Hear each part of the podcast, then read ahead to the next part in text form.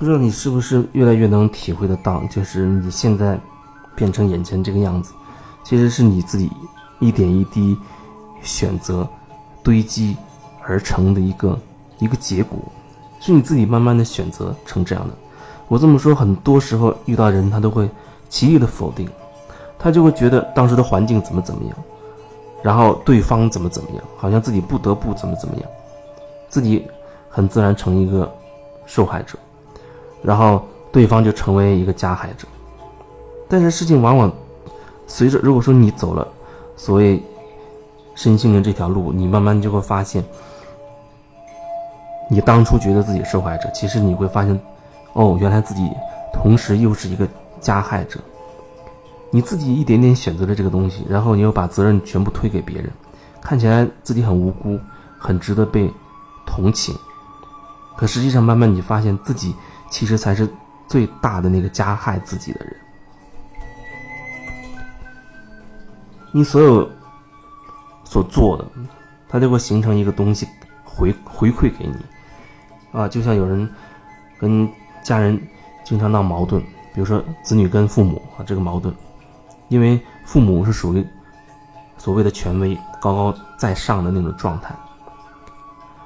这么说，可能有人又觉得。不满意，觉得自己好像跟子女是平起平坐的，可是很多时候，你都会觉得，父母都会觉得他们是在为子女好，觉得他们没有那么多精力、经验，所以自己要把自己认为好的那一部分，甚至自己是过来人的那一部分，直接传给他，让他少走弯路等等，这就会变成父母总是对子女总是有一部分是不满意的，但是。有时候又无奈，有时候又不甘心。那有的人呢，这个表现极端，会强制压压压下去，啊，就会对子女对子女开始指责、责备等等的。对于子女来说，有时候他会变成一种，我不想被指责，那我可能叫迎合，然后讨好他们，或者报喜不报忧，我假装好像没事，啊，有一点点好的东西。我再告诉他们，让他们好像知道我混得不错。另一方面，其实他很巧妙的在压制自己那些认为好像不能给他们知道的，因为他有一个判断标准，他觉得自己知道父母的喜好。如果他知道自己做这件事发生这种情况，他们他们一定要说我了。所以呢，好的表现出来，不好的都藏着，这样好像关系上会缓和一些嗯。家长可能对自己会好一点，等等。可是所有的被压制住的东西，它都会慢慢的都会呈现出来。你你压制了这个东西，但是一个东西真的可能被压制吗？被隐藏吗？它会表现为外在的另外一一件事或者一样东西，具备同样的一个能量的状态。你压抑的情绪。那么被压抑的那部分，可能通过其他的东西表达出来。可能你不敢对你父母发火，那可能你会对一个服务员发火。你不敢跟领导吵架，你回去去跟你老公、跟你跟你老婆去吵架。你会把这东西转移过来，可是转移它是不是真的就把那个情绪真的释放了呢？它还是没有，因为你内在的那个纠结的点的当事人不是他。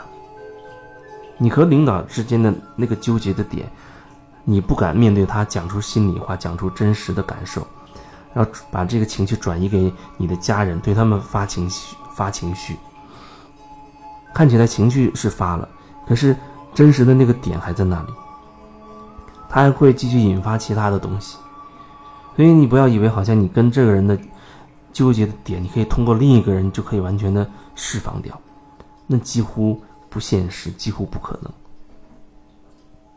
你必须能够看清楚你跟这人、跟当事人之间的那个状态，你才有可能真的把这个点看清楚，并且能够放下。那之后可能会表现成：哎，你跟领导也好，跟你父母也好，你能相对的比较真实、自然的去表达自己的心里的感受啊、想法之类的。你知道，你所有的压制的那一部分，假装冒充所谓做好人的那一部分，它都会一点点、一点点通过其他的、其他的地方反馈给你，那就是像一个连锁反应一样。你种下了这个种子，它就会产生一系列的连锁反应，最后把你那个种子种下去的果实给你。你种了一个黄瓜，最终你就会收获一根黄瓜。你压抑了多少，最终你就会被自己自己压抑的东西所拖累。所压制。如果你你真的知道这些，你不必说达到压被压抑到一定程度受不了的那个时候，你再想起我要怎么办，